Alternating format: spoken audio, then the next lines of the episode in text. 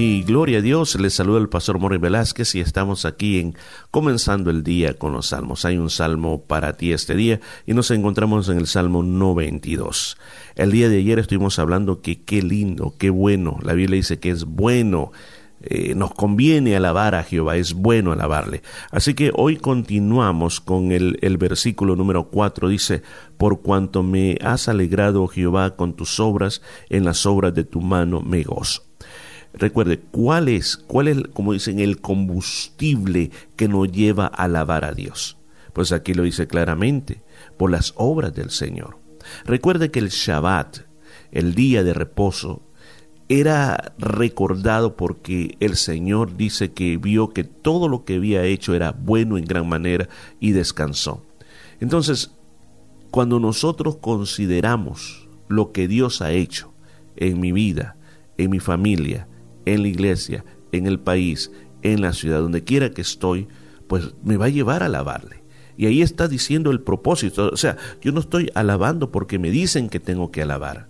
O sea, cuando yo estoy obligado a alabar, es que realmente tengo un problema, porque si de verdad estoy en contacto con el Señor, yo le voy a dar gracias a Dios hasta por las nubes, por el cielo, por todo. No simplemente voy a, poner eh, mi lugar de alabanza el día domingo, que es el único momento donde voy a alabar, no, sino que yo voy a estar conectado con Dios aún cuando me levante, le alabe, durante el día le alabe, cuando voy a dormir le alabe. Siempre va a haber una alabanza eh, en mi vida, porque dicen las obras de tus manos me gozo. O sea, a mí me da mucho gozo ver lo que tú has hecho, lo que tú estás haciendo. Ese es un gran motivo, es un gran combustible para que nosotros alabemos de una manera muy grande y muy poderosa. Dice versículo 5, cuán grandes son tus obras, oh Jehová, muy profundos son tus pensamientos.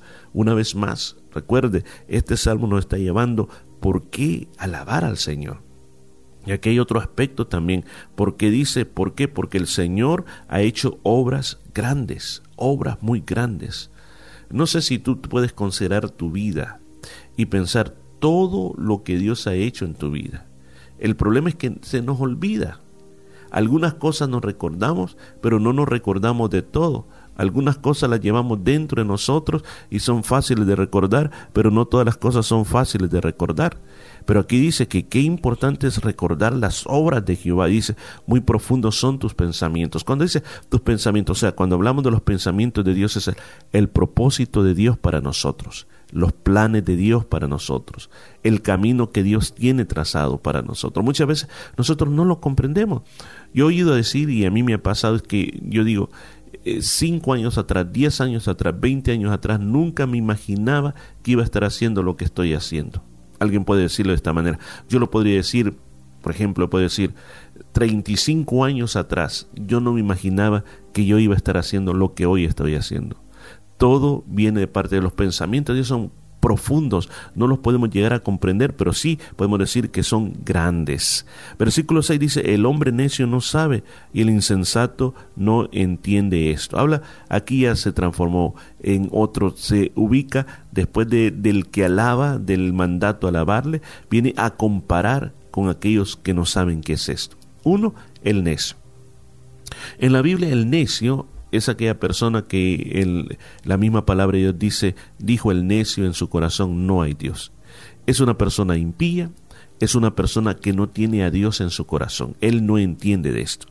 Y dice también que el insensato no entiende esto. O sea, la insensatez se ha puesto como aquella persona que no sabe decidir bien. Que es, por ejemplo, como una persona que toma las peores decisiones de su vida. Pero ¿en qué está basada? Está basado en el aspecto que no conoce a Dios. O sea, que hay ventajas en conocer a Dios. Claro que sí hay ventajas en conocer a Dios. El trabajo del Espíritu Santo en nuestra época es poder guiar a cada creyente a la verdad, ser el maestro de cada creyente. Tenemos la oportunidad de ser enseñados por Dios. El Espíritu Santo es Dios en la tierra. Él nos va a enseñar a dónde tenemos que ir y va a evitar que caigamos en los caminos de necedad y que nos volvamos insensatos. Cuando brotan, versículo 7, cuando brotan los impíos como la hierba y florecen todos los que hacen iniquidad, es para ser destruidos eternamente. En otras palabras dice, no te preocupes, no te preocupes que si es esos que no quieren conocer a Dios se multiplican y parecen que están prosperando a pesar de la maldad que hacen, simplemente piensa de que en la eternidad van a tener destrucción. ¿Por qué?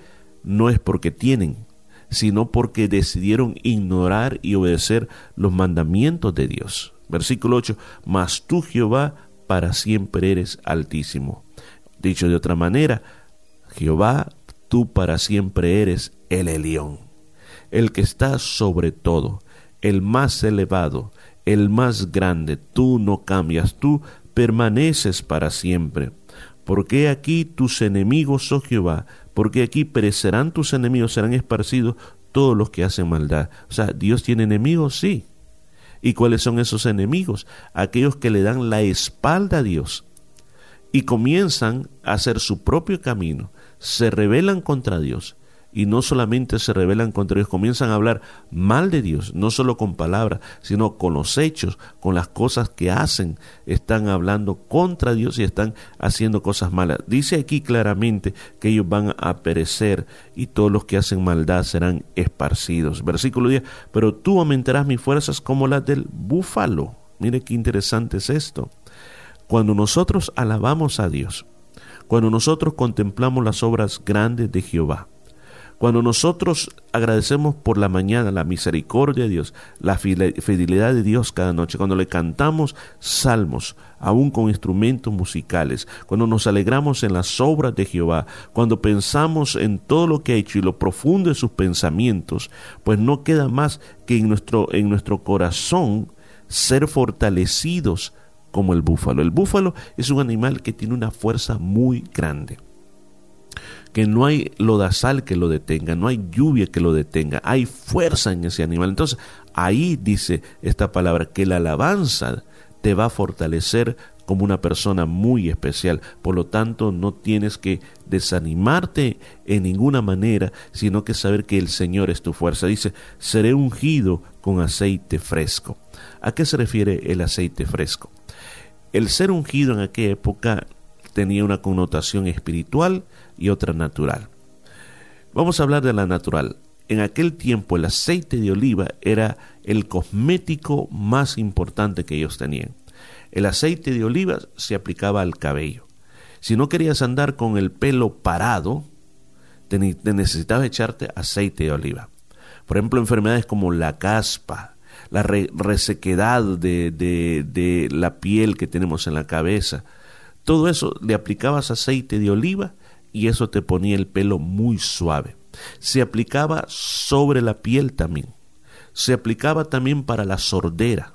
Para la sordera se aplicaba aceite de olivo. O sea, el aceite de olivo, cuando alguien se caía, se raspaba, era lo que se le echaba para purificar la herida. O sea, para todos, inclusive era un repelente para las moscas también. Tenía muchos usos el aceite de oliva.